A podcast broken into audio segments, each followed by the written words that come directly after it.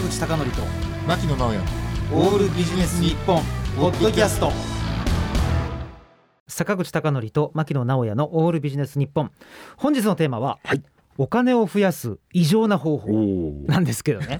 ところで、うん。お金という時にはい。原始時代、はい。ね。まあちょっと漫画レベルなんですけど、はい。どんなお金を想像するかっていうと、うん。石ですよね。石です。なんといっても石でしょ。そうですね。あの丸くて丸くて。なぜか中にね、うん。あの穴が開いて穴が開いてる。五円玉が異常に大きくなって石になったみたいな やつがあるじゃないですか。うんうん。でまあ漫画って言いましたけど、うん。あれをコロコロコロコロ運んでいって、うんうんなんかください、はい。でなんかもらうみたいなのがね、なんとなく原始時代のイメージありますよね。はいはいあります。非常に面白い話がそこにありまして。なるほど。いろんな国でそれに似たようなシステムがあったらしいんですね。まあお金ってね何らかの価値があるものなんで、うんうん何が面白いかといううと、ん。あのね大きな石を運ぶかというと、うん。運ばなかったんですって。え？これが面白いんですよ。そうなの？どういう意味かというと、うんうん。運んでたらあまりにも利便性がないのでうん。その石はどっかに置いてたらしいんですね。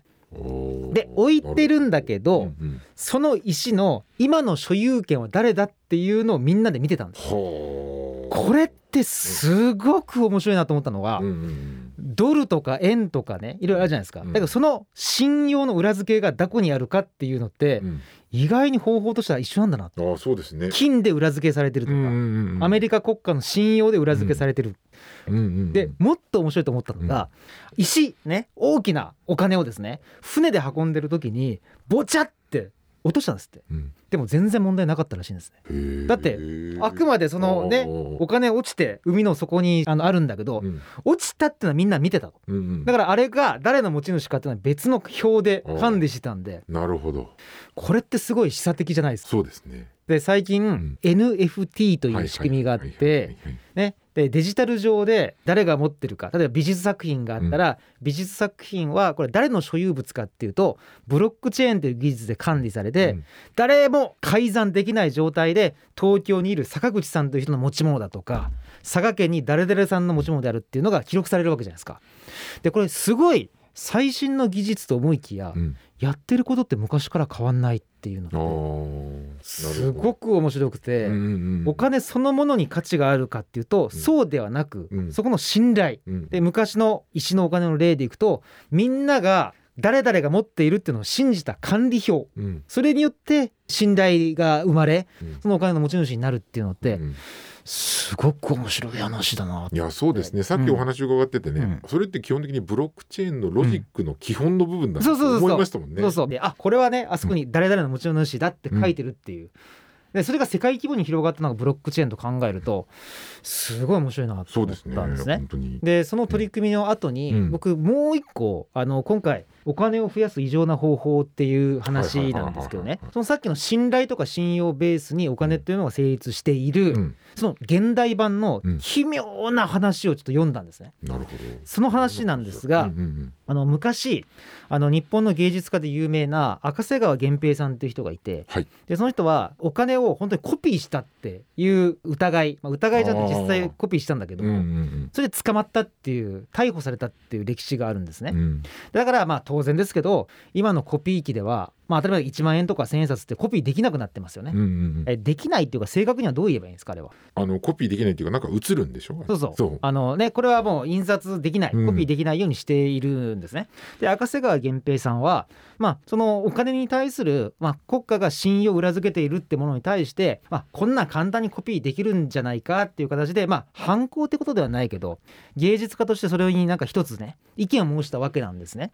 でまあそれは捕まったという話なんですけどもっと面白い例がアメリカにあってそのアメリカの例でははい。ドル札をコピーしたまでは一緒なんですよ。うんうんうん。一緒なんですけど赤瀬川源平さんと違うのは、うん。ねこれは俺っていうアーティストがコピーしたからこれはコピーなんだけど価値があるんだって言って 店の人を説得したんです。なるほど。いやこれは確かにコピーなんだよと、うんうんうん。これは紙なんだと、うん。紙なんだけど俺がこういう芸術行為をしたということにうん。価値を認めてくれって言って、うん。雑貨屋さんだったかな、うん。雑貨屋さんかなんかを説得したら、うんまあ有名な芸術家が言うんだったら、うん。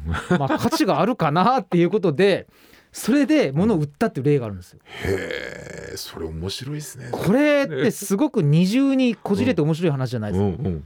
まあ、国家が貨幣を作るっていうのはまあ独占してる権利ですから、うんそれに対してアーティストがこう反旗を翻したうんっていうのに対して、うんこのアメリカの例はさらにそれすらも超えてしまって、うんで国家の信頼から自分の信頼にこう転換させることによって価値を認めさせてるんですよ。これってすごい二重にねじれた面白い話と思って。まあ確かにですね。ね。あのうん。個人の信用ってね、うん。今人ごとに違って、うん。それがもうスコアリングされてみたいなありますね。ありますもんね。中国でジーマー信用って言ってね。うんあのこれまでのネットの支払いもろもろから点数化するっていう取り組みですよね。そうですね。いやということはですよ、うん。この例えば1ドル札を印刷した、うん。だけど説得して1ドル以上の価値を持たせたって、これってじゃあそもそものこの1ドルって何なんだろうみたいな。すごい面白い話しちゃいますこれ。うん、ね。だから多分ですが分かんないですよ、うん。将来うん、それを受け取った人が、うん。その1ドルっていう紙幣のコピーをうん、オークションに出すかもしれませんよね。おっしゃる通り。そしたらもしかしたらうん。10ドルとか100ドルっていう価値がつくかもしれませんよね。そうん、それってめちゃくちゃ奇妙な話じゃないですか。本当ですね。だってそもそもうん。1ドルを偽造したやつをうん。無理やり説得してね1ドル以上の価値にしたわけですよ。うん、じゃあそうなるとそもそも1ドルって何だったんだとか本当だ。これすごい考えさせられる話なんですね。だから繰り返しになりますが大きな石のお金っていうのはうん、そもそもそれ自体じゃなくて、うんそれにまつわる信用が大切だったってはいはい話、はいはいこれが実はブロックチェーンにもつながるんじゃないかって話ともう一個国家がそれを独占しているはずの貨幣発行権っていうのをこのアメリカのアーティストは価値を転覆させた。